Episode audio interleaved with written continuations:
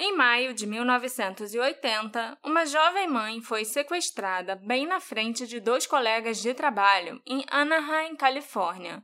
Dorothy Jane Scott estava sendo perseguida há algum tempo por um homem misterioso. A identidade de seu stalker nunca foi descoberta e Dorothy nunca foi vista com vida novamente.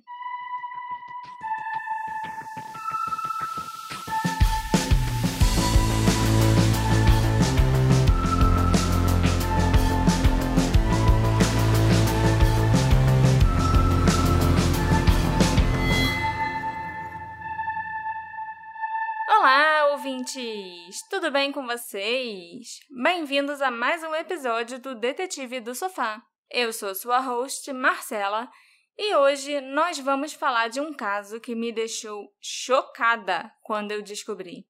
É o caso de uma mulher que tinha um stalker. Foi sequestrada e morta por ele. Spoiler! E o stalker ainda começou a perseguir a família dela depois.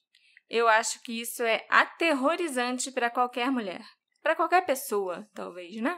Mas antes de falar da Dorothy, Marcela, eu queria lembrar a todo mundo que esse programa é feito graças aos nossos apoiadores que propiciam esses episódios para vocês.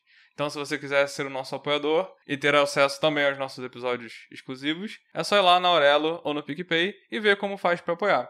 E um recadinho para quem já é nosso apoiador pelo PicPay. Eu acho que semana passada deu algum pau no PicPay. Um monte de apoiador nosso teve a assinatura cancelada ao mesmo tempo. Então, dá uma olhada na sua assinatura para ver se teve algum problema. E, né, PicPay, vamos resolver isso aí, né? Mas e aí, Marcela, o que aconteceu com a Dorothy? A Dorothy Jane Scott era uma mãe solteira que morava em Stanton, na Califórnia, com sua tia e seu filhinho de 4 anos chamado Sean. Ela tinha 32 anos e trabalhava como administradora da Swinger Psych Shop. Eita, essa loja era de quê? Era um clube de swing. Brincadeira. Eu pensei que fosse, mas não é não. Ah, foi o que passou pela minha cabeça. Tenho certeza. Era uma loja hippie que vendia incensos, lava-lamps, posters de luz negra e outras coisas psicodélicas que eram moda entre os jovens daquela época. Ao lado do Swingers tinha uma outra loja chamada Custom Jones Head Shop, que era uma tabacaria. Ambas as lojas pertenciam ao mesmo dono, um homem chamado John Cosilla. A loja Swingers anteriormente já tinha pertencido ao pai da Dorothy, o Jacob Scott, que tinha vendido a loja para o John. E, mesmo depois de passar a loja, o Jacob continuava sempre por lá, indo consertar coisas na antiga loja dele, que ele conhecia muito bem. A Dorothy trabalhava num escritório nos fundos das lojas e levava uma vida muito menos colorida do que as camisetas tie-dye e os bongs multicoloridos que eram vendidos naquelas lojas. Um amigo próximo dela chegou a descrevê-la como tão chata quanto ter que ler uma lista telefônica. Coitada. Isso porque era amigo. A Dorothy quase nunca saía de casa para lazer, para tipo encontrar amigos, namorar, passear, nem nada assim. Ela era muito religiosa Raramente a Dorothy namorava e passava o tempo todo dela trabalhando de manhã até a noite e cuidando do Sean. Quem cuidava do seu filho Sean enquanto ela trabalhava eram seus pais, Jacob e Vera. E a Dorothy era uma trabalhadora confiável e, segundo todos os relatos, uma pessoa bondosa e compassiva. E isso é basicamente tudo que a gente sabe sobre a Dorothy como pessoa, né? Como ela era. Meses antes do seu sequestro, a Dorothy estava recebendo telefonemas estranhos no trabalho de um homem desconhecido. A pessoa do outro lado da linha falava coisas horríveis e ameaçadoras e também parecia conhecer a sua agenda e saber de todos os seus movimentos. Às vezes, nas ligações, o homem era extremamente amigável. Outras vezes, ele soava muito obsessivo, violento e raivoso ficou claro que a Dorothy tinha um perseguidor muito dedicado. E o que era pior é que a Dorothy achava que conhecia aquela voz, que já tinha ouvido antes, mas não conseguia saber de quem era. É claro que o homem nunca revelou seu nome ou localização, e a Dorothy provavelmente só ficou sabendo quem era o homem misterioso quando ela foi sequestrada. A mãe da Dorothy, Vera, relatou que, em certa ocasião, o homem ligou para o escritório dela e disse para Dorothy ir lá fora, porque ele tinha deixado um presente para ela. Muito assustada, a Dorothy foi lá fora olhar o que era e encontrou uma única rosa vermelha morta no para-brisas de seu carro. Meu Deus. Eu acho que eu ia desmaiar se fosse comigo. Que é, era uma prova muito clara que o perseguidor estava muito, muito, muito próximo dela. Uhum. A Vera também revelou numa entrevista após o desaparecimento da filha que teve uma ligação em especial que atormentou ainda mais a Dorothy do que a Rosa morta. Na ligação, o homem tinha dito para ela que ele a pegaria quando ela estivesse sozinha, a cortaria em pedaços bem pequenos para que ninguém jamais a encontrasse. Caraca. Esses telefonemas ficaram tão aterrorizantes que a Dorothy começou a temer pela própria vida. Ela estava profundamente abalada com todas as ameaças que estavam sendo feitas. Então, a Dorothy resolveu começar a fazer aulas de defesa pessoal e de karatê, a fim de se preparar para se defender caso o homem um dia a atacasse. Ela nunca chamou a polícia para isso? Não, eu não sei se a polícia também se Tipo- interessaria por um caso desse nos anos 80, sabe? Uhum. Além disso, ela também considerou comprar uma arma, mas acabou decidindo não fazê-lo. A Dorothy tinha um filho, né, de 4 anos, e temia que ele acidentalmente se machucasse ou que uma tragédia acontecesse na casa dela. Então ela nunca comprou a arma. Faz sentido. Tá certa ela, né? Ter arma em casa é extremamente perigoso. Na maioria das vezes é alguém da própria família que se machuca, ou então a arma acaba sendo roubada por um bandido ou alguma coisa assim. Oh, isso já aconteceu com alguém que eu conheço. Não vale a pena. E agora eu vou contar para vocês sobre o sequestro ou desaparecimento da Dorothy. Eu acho que eu prefiro usar a palavra sequestro nesse caso. Às 21 horas do dia 28 de maio de 80, a Dorothy estava numa reunião de funcionários do trabalho. E ela notou que um colega chamado Conrad Bostrom estava inquieto, pálido, suando frio, parecia estar com dor e seu braço também parecia estranho. Tinha uma mancha vermelha, tipo um calombo nele. O Conrad claramente não parecia bem. A Dorothy convenceu o colega a ir ao pronto-socorro e pediu a outra funcionária, a Pam Head, para ir com eles. As duas pegaram o carro da Dorothy para levar o Conrad para o hospital Irvine Medical Center. No caminho para o hospital, a Dorothy fez uma parada na casa dos pais. Ela checou como estava seu filho e avisou aos pais que ela estava levando o colega de trabalho para o hospital. Ela também resolveu trocar o cachecol preto que ela estava usando por um cachecol vermelho. Quando Dorothy, Conrad e Pam finalmente chegaram ao hospital, descobriram que o Conrad tinha sido picado por uma aranha viúva negra e precisava receber tratamento. Senão ele ia ganhar poderes. Eu só não sei quão radioativa era essa aranha para dar poderes para ele. Senão ele podia só morrer mesmo. Muito provável. Enquanto ele era tratado, Dorothy e Pam ficaram lá na sala de espera aguardando. Elas ficaram lendo revistas e conversando noite adentro. Finalmente, um cansado Conrad Bostrom foi liberado, ainda tentando identificar a hora e o local em que ele podia ter sido picado pela aranha. Eles então decidiram que a Pam ia acompanhar o Conrad para ele pegar os remédios que tinham sido prescritos na farmácia do hospital. E a Dorothy já ia se adiantar e pegar o carro no estacionamento. Ela buscaria Pam e Conrad na porta da emergência. A Dorothy então foi ao banheiro e saiu para buscar o carro. O Conrad recebeu os remédios e então ele e Pam foram lá para fora, aguardar a Dorothy chegar com o carro. Eles ficaram aguardando, aí se passaram cinco minutos e nada, 15 minutos e nada. Depois deles já estarem há mais de 20 minutos esperando por ela, eles viram o carro da Dorothy vindo, um Toyota branco 1973. Os dois já tinham começado a ficar preocupados, então foi um alívio quando eles identificaram o carro da Dorothy vindo. Mas o carro estava vindo na direção deles numa velocidade muito alta e com os dois faróis altos acesos. Não parecia que o carro ia parar ali para eles entrarem. E de fato o carro não parou. Cegos pelos faróis altos, Pam e Conrad acenaram com os braços e gritaram chamando pela Dorothy, mas o carro continuou correndo, foi embora e desapareceu na noite. Se esforçando para entender por que a Dorothy tinha largado eles dois ali, a Pam e o Conrad consideraram que talvez ela tivesse ido buscar o filho, talvez ela tivesse lembrado de alguma obrigação que, na agitação da noite, escapou da sua memória, talvez alguma emergência tivesse acontecido. Eles então continuaram esperando para ver se a Dorothy ia voltar. Mas algumas horas depois, eles resolveram falar com os seguranças do hospital.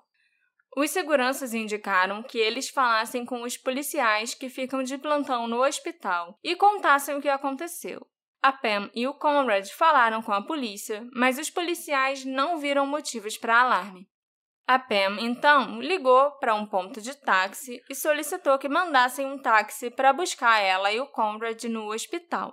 Ela também resolveu ligar para a casa dos pais da Dorothy e perguntou se ela tinha aparecido para buscar o filho Sean. Mas os pais da Dorothy não a viam desde que ela passou em casa e trocou de cachecol. Aí todo mundo começou a ficar preocupado.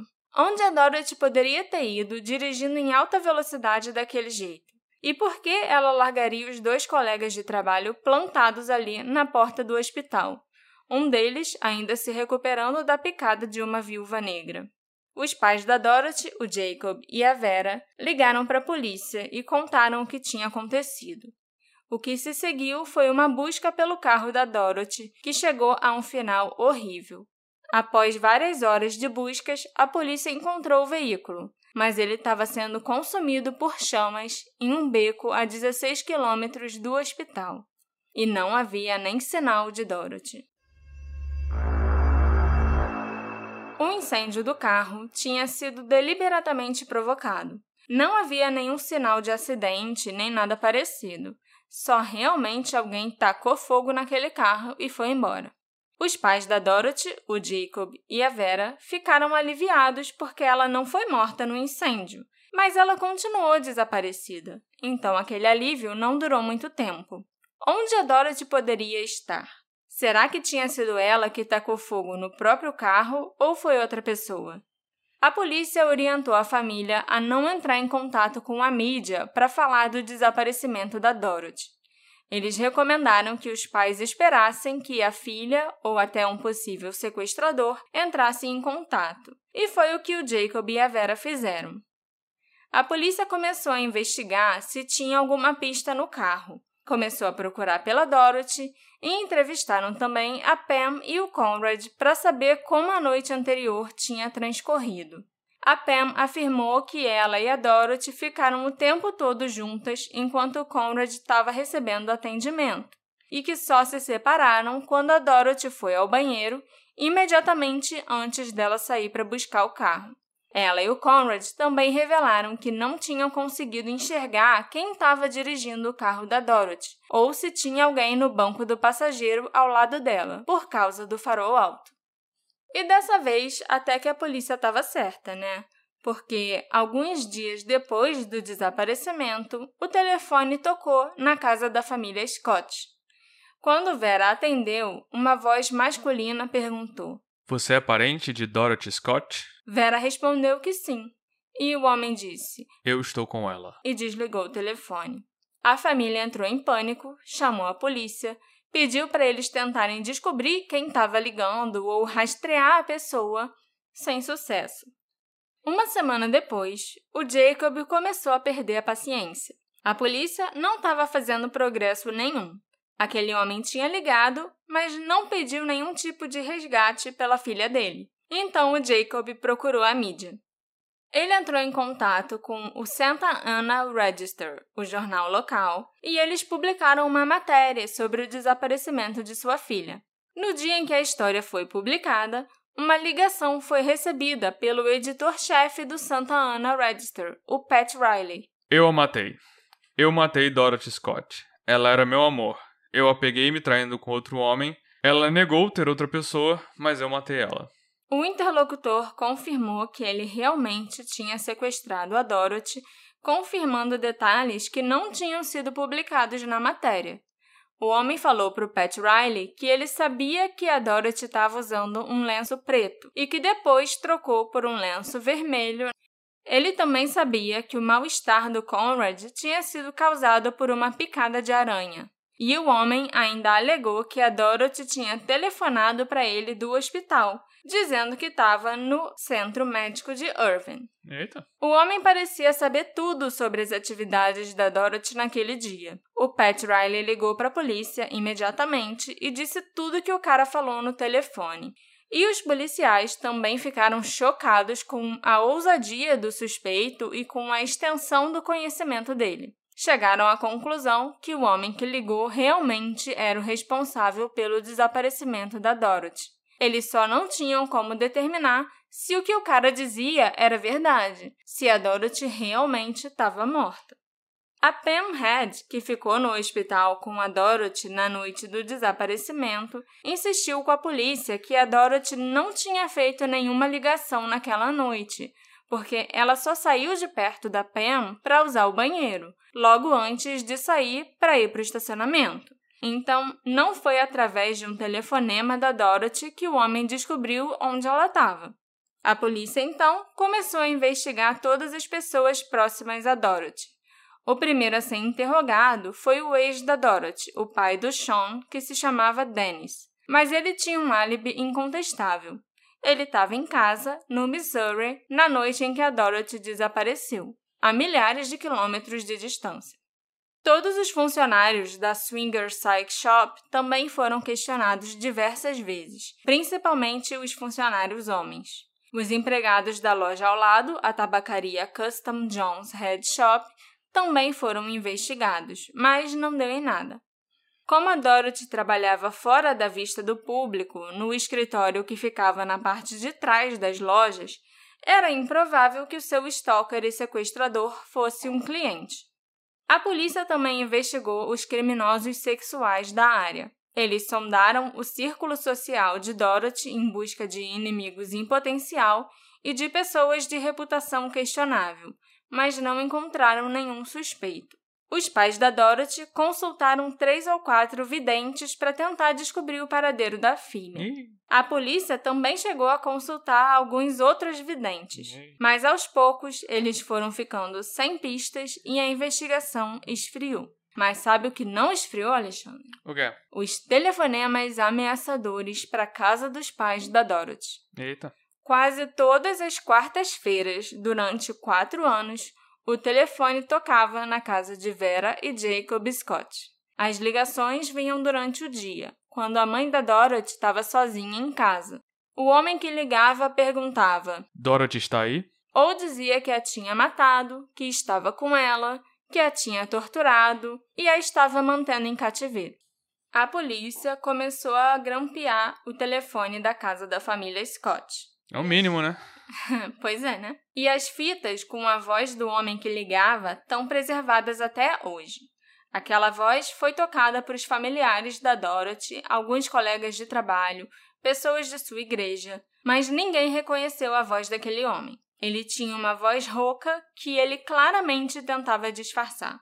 O áudio dessas fitas com a voz do perseguidor nunca foram liberados pela polícia na internet ou para mídia em geral, infelizmente. As ligações finalmente pararam em abril de 84, quando Jacob, e não Vera, atendeu uma ligação noturna do perseguidor desconhecido. Assim que o Jacob atendeu ao telefone, a pessoa do outro lado desligou. Depois desse dia, o homem não ligou mais para a casa da família novamente.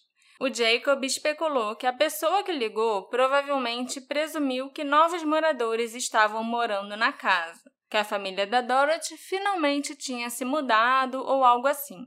Eu já acho que o cara desligou porque ficou com medo do Jacob reconhecer a voz dele. É isso que eu pensei. É, mas a gente só pode especular. Três meses e meio depois dessa ligação que o Jacob atendeu, em 6 de agosto de 84, uma equipe de construção civil encontrou restos mortais em alguns arbustos na Santa Ana Canyon Road, em Anaheim. Os restos pareciam ser de um cachorro. Mas embaixo do cachorro, cobertos levemente com terra, havia restos e ossos humanos: uma pelvis, um braço, duas coxas e um crânio. Isso quer dizer que o hack do assassino não funciona, então, né? Eu não sei se já era um hack do assassino nos anos 80 ou se foi só uma coincidência que tacaram um cachorro morto ali não, em cima. Porque eu não sei, pra quem não conhece, é, há pouco tempo se popularizou a, a, a seguinte A teoria. estratégia. A estratégia de que se você matasse alguém, você cavaria uma cova, enterra a pessoa, joga um pouquinho de terra até subir, e aí depois você enterraria um cachorro e cobriria tudo com terra. Porque aí, se alguém procurasse, se algum cachorro farejador encontrasse, as pessoas iam investigar, iam. Quando eles desenterrassem, eles iam ver que era o corpo do cachorro e iam desistir. E não iam continuar procurando até achar o corpo embaixo. E parecia que isso, uau, isso é fantástico! É, Meu Deus, agora se eu mato. Como se todo mundo realmente. fosse- Se eu for matar alguém, é, eu vou fazer isso aí, que ninguém vai sacar. Então, parece que não funciona. Em 80, não. Nesse caso. Antes não. de ser um hack, É. já não funcionou. Pois é. Junto com aqueles restos estavam um anel turquesa e um relógio, que havia parado meia-noite e meia do dia 29 de maio de 80, cerca de uma hora depois que Pam e Conrad viram o veículo da Dorothy pela última vez. Vera identificou o anel turquesa como pertencente à filha. Uma semana depois, através dos registros dentários, foi confirmado que os restos mortais realmente eram da Dorothy Jane Scott. Ela finalmente foi encontrada e estava só a 16 quilômetros de onde o seu carro tinha sido localizado. A autópsia não conseguiu determinar a causa de sua morte. O corpo já estava em decomposição ali naquele local há muito tempo. Os ossos estavam parcialmente queimados. E um incêndio florestal tinha varrido aquela área em 82. Então, apesar de não conseguirem determinar exatamente quando a Dorothy morreu, a gente sabe que foi antes desse incêndio, em 82, porque quando o incêndio aconteceu, ela já estava enterrada lá. Ah, eu achei que os ossos queimados queria dizer que ela foi queimada. Não, não, porque eram queimaduras assim de leves nas pontas assim dos ossos, entendeu? Não ela foi queimada, porque ainda tinha, Tava tudo inteiro? é, tava tudo inteiro, entendeu? Acho que sim. Depois que foi publicado no jornal que o corpo da Dorothy tinha sido encontrado, a família Scott recebeu mais duas ligações de uma voz agora familiar, perguntando Dorothy está em casa? e dando risadas antes de desligar. A descoberta do corpo reacendeu brevemente o perseguidor, mas ele só ligou duas vezes e novamente não ficou na linha por tempo suficiente para a polícia rastreá-lo. Aparentemente, em um dos primeiros artigos que foram publicados sobre o desaparecimento da Dorothy, a matéria mencionava um carro que estaria na frente do carro da Dorothy quando ele veio na direção da Pam e do Conrad, na entrada do hospital. Esse carro teria saído do estacionamento e ido na mesma direção do carro da Dorothy. Mas o tal carro misterioso nunca mais foi mencionado, nem pela polícia em entrevistas, nem pela mídia em mais nenhum artigo. E isso me leva a começar a pensar se o assassino tinha o próprio carro. Porque para ficar seguindo a Dorothy por aí e saber tantos detalhes sobre aquele dia, ele tinha que estar seguindo a Dorothy o tempo todo. Então eu presumo que ele tinha que ter um carro para conseguir fazer isso. Será que ele largou o carro dele no hospital quando saiu com a Dorothy no carro dela? Ou será que ele já estava sem carro no hospital porque ele tinha um cúmplice? O fato dele ter incendiado o carro da Dorothy ainda naquela noite é outra coisa que me indica que ele tinha o próprio carro para conseguir ir embora daquele beco com a Dorothy, a não ser que ele morasse ali perto de onde ele abandonou e incendiou o carro dela. O meu palpite pessoal sobre essa questão do carro seria que ele não tinha o seu próprio carro ou ele tinha e largou no estacionamento para buscar depois, e sequestrou a Dorothy ainda ali naquele estacionamento. Ele a ameaçou, fez ela entrar no carro com ele, e ele próprio estava na direção quando eles saíram do hospital em alta velocidade. E eu também acho que ele largou e tacou fogo no carro perto do lugar onde ele morava. O outro veículo, que foi relatado no artigo de jornal, poderia ter sido um visitante ou paciente do hospital que não tinha nada a ver com o sequestro. porque esse homem ter um cúmplice é algo que não se encaixa com os aspectos possessivos do crime. Ele não ia querer dividir a Dorothy com ninguém. Hum. Embora a polícia não tivesse muitas pistas, teve uma bem importante que surgiu durante as investigações. Em julho de 82, dois anos após o sequestro da Dorothy e antes até do corpo dela ser encontrado, uma mulher chamada Patricia Schneider também desapareceu. A Patrícia fez uma ligação para casa dizendo que seu carro tinha quebrado e depois sumiu. O carro dela foi encontrado algumas horas depois, em chamas, em um campo, assim como o carro da Dorothy. Não havia sinal de Patrícia no local e imediatamente suspeitaram que ela tivesse sido sequestrada, talvez pela mesma pessoa que levou a Dorothy. No entanto, a principal diferença entre os dois casos é que, até onde a gente sabe, a Patrícia nunca recebeu nenhum telefonema ameaçador. Ela não tinha um stalker. O desaparecimento da Patrícia nunca foi resolvido e ela não foi encontrada viva ou morta. Mas ela era parecida com a Dorothy? Fisicamente? Isso, cabelo. É. é, elas eram parecidas sim, mas a Dorothy também tinha um perfil assim muito comum, sabe? Uhum. Ela era branquinha, com cabelo castanho. Não tinha nada assim nela que fosse um diferencial. Uhum. Entende? Nem na Patrícia. Outro caso semelhante que me veio à mente enquanto eu pesquisava sobre o caso da Dorothy foi o desaparecimento de Amy Billig, de 17 anos, que aconteceu em 74. A Amy foi vista pela última vez pedindo carona em sua cidade natal, Coconut Grove, na Flórida. Ela nunca foi localizada e continua sendo uma pessoa desaparecida. Mas isso é perto da, da situação? Não, não é perto. Mas você vai entender por quê que é parecido. Quase imediatamente após o desaparecimento, a mãe da Amy começou a receber telefonemas de um homem que dizia que seu nome era Hall Johnson e que ele havia sequestrado Amy e a vendido para uma gangue de motoqueiros como escrava sexual. Nas duas décadas seguintes, as pistas falsas dadas pelo tal de Hal Johnson nas ligações enviaram a mãe da Amy, Susan, numa peregrinação por todos os Estados Unidos, entrevistando motoqueiros em cada canto do país, perguntando se algum deles tinha visto sua filha. A devoção da Susan em encontrar a Amy quase a levou à falência, e ela e o marido Ned tiveram que vender os negócios e se mudar para uma casa menor. Após a morte do pai da Amy, o Ned, por câncer de pulmão, o Hal Johnson ligou novamente para Susan para prestar suas condolências. Ele falou: O Ned está morto, não é? Você está sozinha agora, não está?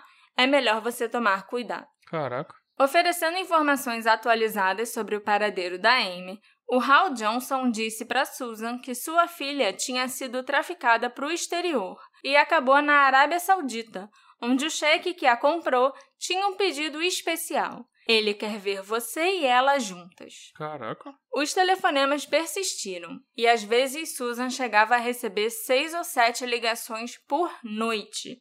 Até que, em 95, quando a tecnologia de rastreamento de chamadas finalmente avançou, a polícia conseguiu descobrir a identidade e localização do assediador da família da Amy ele se chamava Henry Johnson Blair, tinha 48 anos e era agente da alfândega dos Estados Unidos. O Henry atribuiu sua campanha de 21 anos de perseguição ao transtorno obsessivo compulsivo, estresse no trabalho e alcoolismo. Ah, sim. Ele foi condenado por perseguição agravante em 96 e sentenciado a dois anos de prisão. Em 99, a mãe da Amy, Susan Billig, aceitou um acordo de 5 milhões de dólares em um processo civil que ela abriu contra o Henry. O que ela nunca recebeu dele, no entanto, foi um pedido de desculpas.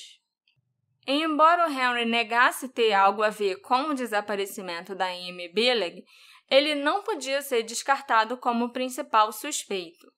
Notavelmente, uma anotação que a Amy tinha escrito em seu diário poucas semanas antes de desaparecer dizia: Hank diz que assim que eu terminar a escola, ele quer que eu vá para a América do Sul com ele. Eu disse a ele que ele é louco. O apelido de Henry Blair era Hank. E além disso, ele tinha feito algumas viagens à América do Sul no início dos anos 70. Uma foto tirada com a câmera da Amy antes do desaparecimento mostrava uma van idêntica às descrições de uma van branca que o Henry dirigia na época. E testemunhas disseram que a Amy foi vista pela última vez entrando numa van bege ou branca. O Henry morreu em 2006 e quaisquer respostas que ele possa ter guardado morreram com ele. A Susan morreu um ano antes, privada dessas respostas, assim como os pais da Dorothy Jane Scott.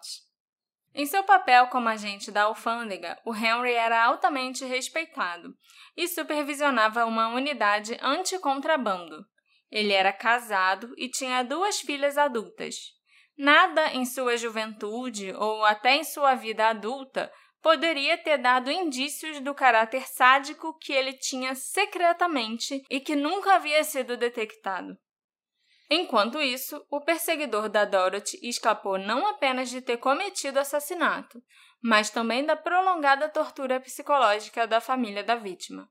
O exemplo do Henry Johnson Blair faz a gente se lembrar de como os sociopatas e psicopatas não têm rosto e podem se parecer com qualquer um de nós. Com certeza, a pessoa que perseguiu, sequestrou e assassinou a Dorothy era alguém que ela conhecia, que conhecia a família dela, que provavelmente tinha relação com o local de trabalho da Dorothy e de quem a comunidade provavelmente nem desconfia. Existe uma teoria que está circulando há algum tempo sobre quem poderia ter feito isso com a Dorothy. No local de trabalho dela havia um homem que às vezes aparecia por lá, chamado Mike Butler. A irmã do Mike, Rosemary, também trabalhava no Swinger Psych Shop e ele supostamente teria ficado obcecado pela Dorothy. O Mike morava nas montanhas próximas e havia rumores de que ele era um indivíduo instável e talvez envolvido com atividades de culto. Lembrando que eram anos 80, então realmente existiam atividades de culto. As pessoas eram meio New Age e tal. Ok. O filho da Dorothy, o Sean Scott, hoje em dia acredita que esse homem é o perseguidor e assassino de sua mãe. O Mike já tinha cruzado com o pai da Dorothy antes, então pode ser que ele não tenha falado quando Jacob atendeu o telefone, com medo de que o homem reconhecesse sua voz. Ele também teve a oportunidade de acompanhá-la e conhecer seus horários, porque eram muito parecidos com o de sua irmã Rosemary mas simplesmente não há provas concretas para apoiar essa teoria do Sean. E pelo que eu averiguei, a polícia sabia sobre o Mike. Sabia que ele era um cara meio estranho, meio isolado, e eles também ouviram rumores na época de que ele era obcecado pela Dorothy. Mas ele foi investigado e a polícia o descartou como suspeito. O Mike virou um suspeito do Sean hoje em dia por causa de coisas que ele foi sabendo ao longo dos anos através de amigos de sua mãe. Mas eu acho engraçado que, por exemplo, quer dizer, não é engraçado. Curioso. Quando a gente faz nossos episódios de casos solucionados, Uhum. né? Alguns ali foram alguém quando resolveu, porque acharam DNA depois, quando alguma coisa assim aconteceu, costuma ter sido alguém que a polícia descartou e deixou pra lá, né? É, Então, assim, não acho que a polícia ter descartado é grande descarta coisa. ele. Sim, entendi. Mas, depois que o Sean deu uma entrevista falando sobre as suspeitas que ele tinha, né, sobre o Mike Butler, muita gente começou a falar sobre como o Mike era um cara bom, um cara prestativo e que às vezes isso podia ser confundido com outra coisa. O Mike já morreu há alguns anos e, pelo visto, todo mundo que o conhecia bem gostava muito dele e vieram a público para defendê-lo das alegações do Sean. Entendeu? Mesmo depois dele já ter morrido há tanto tempo, Eu um entendo. monte de gente começou a falar: não, ele é porque, tipo, ele era um cara Diferentão. diferentão que as pessoas queriam botar a culpa nele. Uhum. É assim, que nem o Hank. Eu aposto que se ninguém nunca tivesse pegado o Hank, todo mundo ia chegar, não, ele era um pai de família, ele era amoroso, não tinha Ah, nada disso certeza. não, entendeu? Então, é aquilo que você falou mais cedo. Essa galera, ela se esconde muito bem e é sempre uma pessoa que você nunca imagina, pode ser seu vizinho, é aquele cara da igreja, é aquele cara que ninguém desconfia de nada, entendeu? Mas também pode ser o contrário. Nesse caso, pode ser o contrário. O cara de quem todo mundo desconfia e fica apontando o dedo por ser diferente Às vezes pode não ter nada a ver com o caso. Não, sim, mas eu tô falando que as pessoas virem defender Sim, entendi. pode ser um sintoma daquilo. É porque não acharam, ou não, não, não chegaram a rastrear a ligação dele. Porque se no caso do Hank, alguém só tivesse suspeitado do Hank, Uhum. isso ia acontecer. Sim. Eu, pessoalmente, acho que ele seria uma das pessoas que teria, sim, muita facilidade para saber os horários da Dorothy. Mas eu acho que não ia ser tão simples ele saber o que ela estava usando quase todo dia, por exemplo. Ele não morava muito perto do local de trabalho dela. Eu acho que começaram rumores sobre o Mike porque ele era tipo o ermitão da cidade, sabe? Uhum. Mas a minha intuição me diz que não deve ter sido ele que assassinou a Dorothy, não. Eu sempre achei que a história do Conrad e da Pam era perfeitinha demais. E ao mesmo tempo, eu acho que falta alguma coisa. O perseguidor devia estar observando ou sendo informado sobre o paradeiro da Dorothy muito rapidamente no dia que ela foi sequestrada. A reunião que ela estava participando às nove da noite não era uma reunião de rotina. O incidente do Conrad e ela o levando ao hospital também foi algo muito atípico. E mesmo assim, o Stalker sabia que ela estava com o Conrad e a Pam. Ainda sabia que ela tinha trocado o cachecol preto por um vermelho em casa e que o Conrad sofreu uma picada de aranha.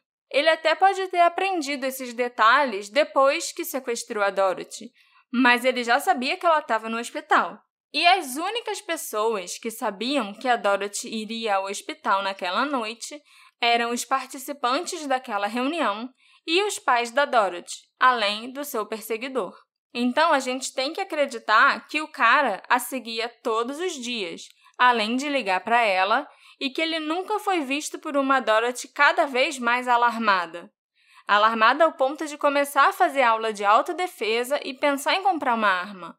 O cara seguia a Dorothy para o trabalho, sentava do lado de fora, depois a seguia até sua casa todos os dias. E, no dia em questão, ele ainda a seguiu para a reunião, para o hospital, sentou lá do lado de fora e ficou esperando sem ninguém ter reparado por uma chance de sequestrar ela. Uhum. Entendeu? Entendi. Não seria mais provável que o perseguidor fosse uma das pessoas que trabalhavam com ela? Uma das pessoas que estava naquela reunião com ela e que viu a Dorothy sair de carro com a Pam e o Conrad para levá-lo até o hospital? O que ia acontecer se os três, a Dorothy, a Pam e o Conrad, saíssem para pegar o carro no estacionamento juntos? O cara ia estar esperando do lado do carro da Dorothy e ia sair correndo, porque viu que ela não estava sozinha. Sendo que era muito mais provável ela voltar para o carro acompanhada das mesmas pessoas com quem ela chegou ali do que ela voltar para o carro sozinha, certo? Certo. Eu acho que vocês já devem estar entendendo aonde eu tô querendo chegar, Eu ainda não tô, não. não?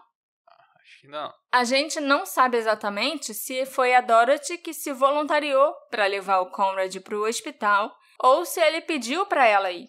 A gente também não sabe se a Dorothy se voluntariou para ir pegar o carro no estacionamento sozinha e parar na frente do hospital ou se alguém pediu que ela fizesse isso. O fato da Dorothy ter parado na casa dos pais enquanto ela estava indo para o hospital me leva a crer que a condição do Conrad não era tão ruim quanto a gente imagina ao ler os relatos, porque a Dorothy podia ter ligado do hospital para a casa dos pais ao invés de fazer essa paradinha. Na nossa primeira versão, que a gente gravou esse episódio e teve que regravar, eu, estra... eu estranhei isso. Tipo, Sim. que ela parou com o cara morrendo, parou na casa dos pais pra trocar de cachecol, né? E para ver o filho, para falar que estava indo para o hospital, Uhum. sabe? Eu sinto uma suspeita bem forte contra o Conrad e contra a Pam também. Eles dois foram as últimas pessoas a ver a Dorothy, e a história deles é meio estranha. Como se eles tivessem contado tudo por alto, sabe? O que aconteceu naquela noite. Uhum. Não existem muitos detalhes. E eles passaram horas juntos e horas esperando para ver se a Dorothy ia voltar para buscar os dois. O que que eles ficaram fazendo nessas horas? Entendeu? Uhum. E eles dois também não têm exatamente um álibi. É só a palavra do Conrad e da Pam do que aconteceu enquanto a Dorothy estava com eles e de onde eles estavam naquelas horas depois da Dorothy sumir. Entendi. Não tem alguém que possa corroborar isso, entendeu? Uma das coisas que me incomodam bastante também é que, dependendo da iluminação do estacionamento e da distância de onde eles viram o carro da Dorothy, como que a Pam e o Conrad saberiam com certeza que aquele era o carro dela? Não podia ser o carro de outra pessoa? Tipo, eram os anos 80, não existiam tantas marcas e modelos de carros diferentes. É, cor de carro não tem. Exatamente. Até hoje não tem cor de carro tão então, diferente. como você pode ter certeza que o carro que você viu com farol muito alto era o carro da Dorothy? Uhum. O tempo que o Conrad e a Pam levaram para ligar para alguém também, para dizer que a Dorothy sumiu de carro ou para decidirem chamar um táxi para eles irem embora do hospital, também não faz sentido para mim. Foram horas depois que ela sumiu que eles resolveram fazer alguma coisa e chamar um táxi e falar com a polícia do hospital ou com segurança do hospital.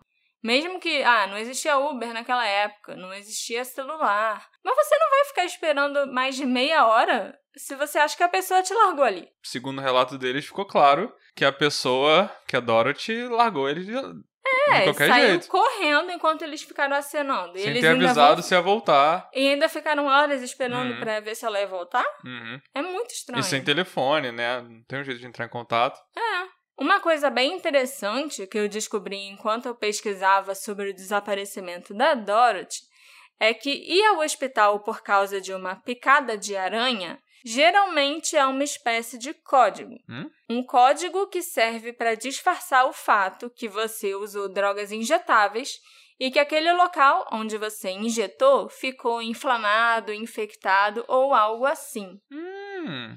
Pelo menos lá nos Estados Unidos, eu descobri que esse é um termo bem comum até entre os médicos que querem proteger a privacidade dos pacientes. Então, quando vão falar com outros enfermeiros, outros médicos, ah, aquele cara ali, uma picada de aranha, hum, sabe como é? Entendi. Picada de aranha, entre aspas. Ou então, quando tem outro membro da família, né, que para quem o médico vai dar a notícia, vai falar sobre o estado do paciente, eles também falam foi uma picada de aranha. Porque a pessoa muitas vezes não quer que os outros saibam que ela usou uma droga injetável e uma seringa que às vezes não É, estava e é- legal e infectou. No caso, seria uma inflamação, né? Não dá pra fazer isso com overdose e tal. Não, não, uma inflamação por causa da seringa mesmo. Uhum. Ele tava com um calombo enorme no braço vermelho, Braço, sim. uma mancha vermelha no braço. Uhum. Eu não tô dizendo que esse é o caso do Conrad, que ele usava drogas e que a picada de aranha dele era esse código. Realmente podia ser uma picada de aranha real, mas essa é sim uma possibilidade. E isso abre um leque enorme de outras teorias. A Dorothy pode ter sido perseguida ou morta por alguém que ficava doidão e paranoico como resultado do uso de anfetaminas ou de heroína. Ou talvez a Dorothy tenha tropeçado em algum negócio obscuro que estava acontecendo nos bastidores da loja que ela trabalhava, alguma coisa que não queriam que ela soubesse, entendeu? Aham. E você deve estar achando que eu estou exagerando agora. É, é, esse tal. caso tomou uma guinada que eu não esperava. Mas vamos lembrar que eram os anos 80, que a Dorothy trabalhava administrando uma tabacaria e uma loja totalmente hippie. E ainda por cima, eu descobri que o patrão da Dorothy, o John, dono daquelas lojas e tal, foi preso em 92, acusado de vender drogas ilegais nas lojas Ok. onde ela tinha trabalhado antes. Ok. Parabéns, amor. Você que descobriu. Nós não sabemos muito sobre o Conrad e a Pam, nada além do que é relatado sobre o dia do desaparecimento da Dorothy no hospital. Mas eu não me surpreenderia que um cara que trabalhava na loja hippie nos anos 80 pudesse estar envolvido em alguma merda, sabe? Seja ela qual for. Uhum. Os funcionários dos Swingers eram todos como uma família para os Scott. E o Jacob Scott, em especial, nunca suspeitou que alguém nos Swingers estivesse envolvido no assassinato da filha. Ele não conseguia nem cogitar essa hipótese. O pai dela, né? É. A única outra coisa que faria sentido é o assassino ter seguido a Dorothy até o hospital, esperado por ela no estacionamento, na esperança que ela pudesse sair sozinha, o que ela fez. Enfurecido por vê-la na presença de outro homem, o Conrad Bostrom, o assassino a confrontou quando ela saiu para pegar o carro. Pode ter havido uma briga em que ele a acusou de estar com outro homem. E a gente tem que lembrar também que o assassino disse para o Pat Riley, o editor do Santa Ana Register, que ela o estava enganando. Então, em um esforço para acalmá-lo, a Dorothy pode ter explicado que ela trouxe um colega de trabalho para o hospital por causa de uma picada de aranha. Ele pode não ter acreditado e já ter feito alguma coisa com ela ali mesmo. Talvez ele a tenha deixado inconsciente e jogado dentro do carro e saiu dirigindo. Talvez ele a tenha ameaçado e feito ela própria dirigir. De qualquer forma, ele teria saído dali com a Dorothy em suas mãos. Mas eu sou uma pessoa que costuma pensar que as coisas mais simples são a resposta certa. E o mais simples aqui seria o perseguidor ter pelo menos estado naquela reunião. Mais simples ainda seria a Pam e o Conrad saberem o que aconteceu com a Dorothy, ou até mesmo serem eles os responsáveis. Mas eu acho que nós nunca saberemos. O Jacob, o pai da Dorothy, faleceu no dia do aniversário dela, em 94. Eu, inclusive, suspeito que ele tenha morrido por causa do luto e do coração partido, de perder a filha. A Vera Scott morreu em 2002. E ambos morreram sem saber a identidade do homem que matou a Dorothy. O homem que não podia deixar de tacar sal na ferida deles semanalmente por quase quatro anos. É preciso ser um tipo especial de psicopata para atormentar tão diligentemente os pais de alguém cuja vida eles exterminaram. A maioria dos psicopatas até entra em contato com a imprensa ou com a polícia, com os objetivos de ter reconhecimento ou então por necessidade de tentar enganar os investigadores e mostrar que é mais esperto do que eles. Uhum. Mas é muito raro alguém entrar em contato com a família das vítimas. Mais raro ainda que alguém ligue para a família e, além disso, ligue repetidamente ao longo de muitos, muitos anos. Ah, é engraçado porque esse tempo todo eu tava pensando que. Eu acho que meus pais botaram Bina lá em casa relativamente cedo. Devia ser anos 90, sabe? Aham. Então, se fosse um pouquinho depois, dava pra descobrir. Sim, Né? Como foi o sim. caso da outra menina o que caso você, da Amy. que você falou. Mais alguma consideração a fazer? Muitas possíveis teorias, né? Sobre o que pode ter acontecido Sim, com ela, mas né? o que, Por- que você acha, Alexandre? Eu acho que devia ser uma pessoa que realmente é uma pessoa. Eu acho que devia ser uma pessoa de fora. Hum. Porque eu, eu acho que não seria uma pessoa que ela convivesse diretamente, porque ela ia reconhecer. Uhum. Por mais que fosse uma pessoa tentando disfarçar a voz, eu acho que ela ia reconhecer se a pessoa estivesse tentando disfarçar, se botasse um pano na frente, se tentasse falar de outro jeito, entendeu? Eu acho que era alguém de fora, mas que estava muito bem informado. Algum vizinho da loja, por exemplo, É, alguém que trabalhasse em frente. que sabe? morasse em frente? É, Essa loja, como é que era a área dessa loja? Era tipo um shopping? Era uma. Não, tinha era lojinha de rua, ficava tipo numa galeria. uma- Aham. Eu acho que poderia ser alguém da galeria, entendeu? E aí, quando acabou a reunião, viu a comoção e, pô, o que aconteceu? Pô, você nem imagina, o cara aqui saiu com uma picada de viúva negra, não sei o quê. Não, na verdade, o cara só saiu passando mal. Picada Ah. de viúva negra foi no hospital que Ah, detectaram. E aí o cara saiu, ah, tá, tá na hora de fechar mesmo, né? Beleza, tchau, tchau, tchau. Aí foi atrás, entendeu? E aí conseguiu os detalhes da viúva negra depois que pegou a, Uhum. Dorothy. Porque, principalmente esse negócio de colocar o negócio no carro, pra mim era alguém que tinha acesso ali, entendeu? Muito rápido, né? Sim. O cara foi ali, botou a rosa, saiu e depois ligou pra Já avisar. ligou pra ela, pois é. É. Então, eu acho que era alguém de fora que conseguia estar muito bem informado. Mas. Você não acha que o Conrad e a Pam são suspeitos? Eu quero achar que não. Entendeu? Porque, assim, é uma conspiração muito mais sinistra, né? Tipo, será que o cara fingiu que tava doente? Será que. Sabe? Será que ele nem tava tão doente assim? E. e- Não acho nem que é fingir, mas talvez não fosse uma picada de aranha aranha, né? Como a Uhum. gente sabe. Uhum. São muitas possibilidades. Esse episódio foi feito com a colaboração das nossas apoiadoras Amanda Leite e Maria Eliane. Muito obrigada! É graças a vocês que a gente tem uma internet muito boa em casa para eu poder ficar fazendo minhas pesquisas obsessivamente. Muito boa. Ontem a gente ficou tentando ver Disney Plus Ninguém precisa e saber. ficava interrompendo toda hora. Ninguém precisa saber. tá bom, é, internet muito boa, gente. Quem vocês acham que era o perseguidor da Dorothy Jane Scott? Era alguém das redondezas? Alguém do trabalho dela? O tal de Mike Butler? Vocês também suspeitam do Conrad e da Pam ou sou só eu que acho eles meio estranhos? Será que tinha algum esquema de drogas rolando naquela loja? Me encontra nas nossas redes sociais, arroba detetive do sofá, e me conta o que você achou dessa história de perseguição e assassinato. A gente se encontra na próxima investigação. Tchau, tchau. Tchau, tchau.